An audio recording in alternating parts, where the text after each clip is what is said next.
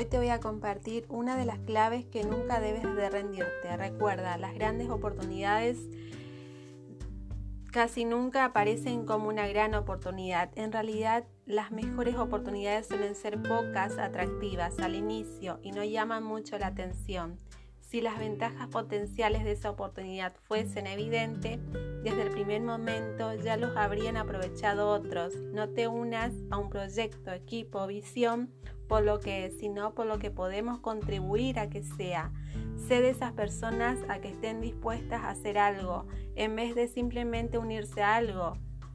Recuerda, con las personas adecuadas y acción masiva tú te encargarás de crear la gran oportunidad. Te dejo una metáfora para aplicar en tu día a día. Dice así, el helecho y el bambú. Un día decidí darme por vencido, renuncié a mi trabajo, a mi relación, a mi vida. Fui al bosque para hablar con un anciano que decía eran muy sabio.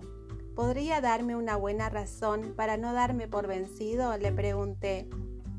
Mira a tu alrededor, me respondió. ¿Ves el helecho y el bambú? Sí, respondí. Cuando sembré las semillas del helecho y del bambú, las cuidé muy bien.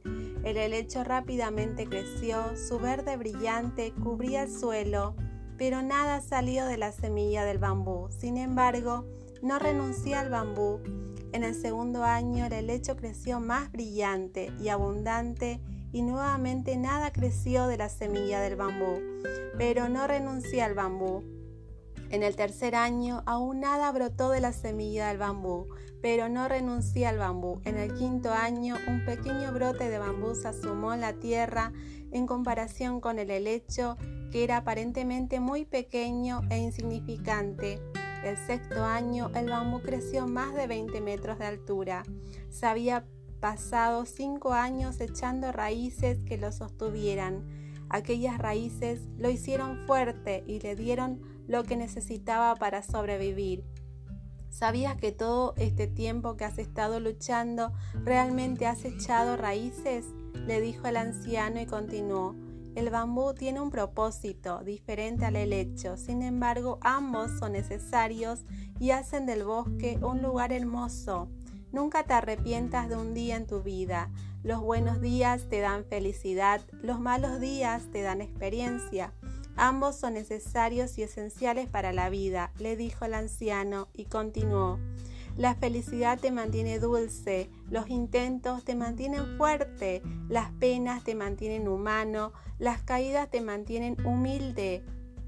El éxito te mantiene brillante. Si no consigues lo que anhelas, no desesperes. Quizás solo estés echando raíces.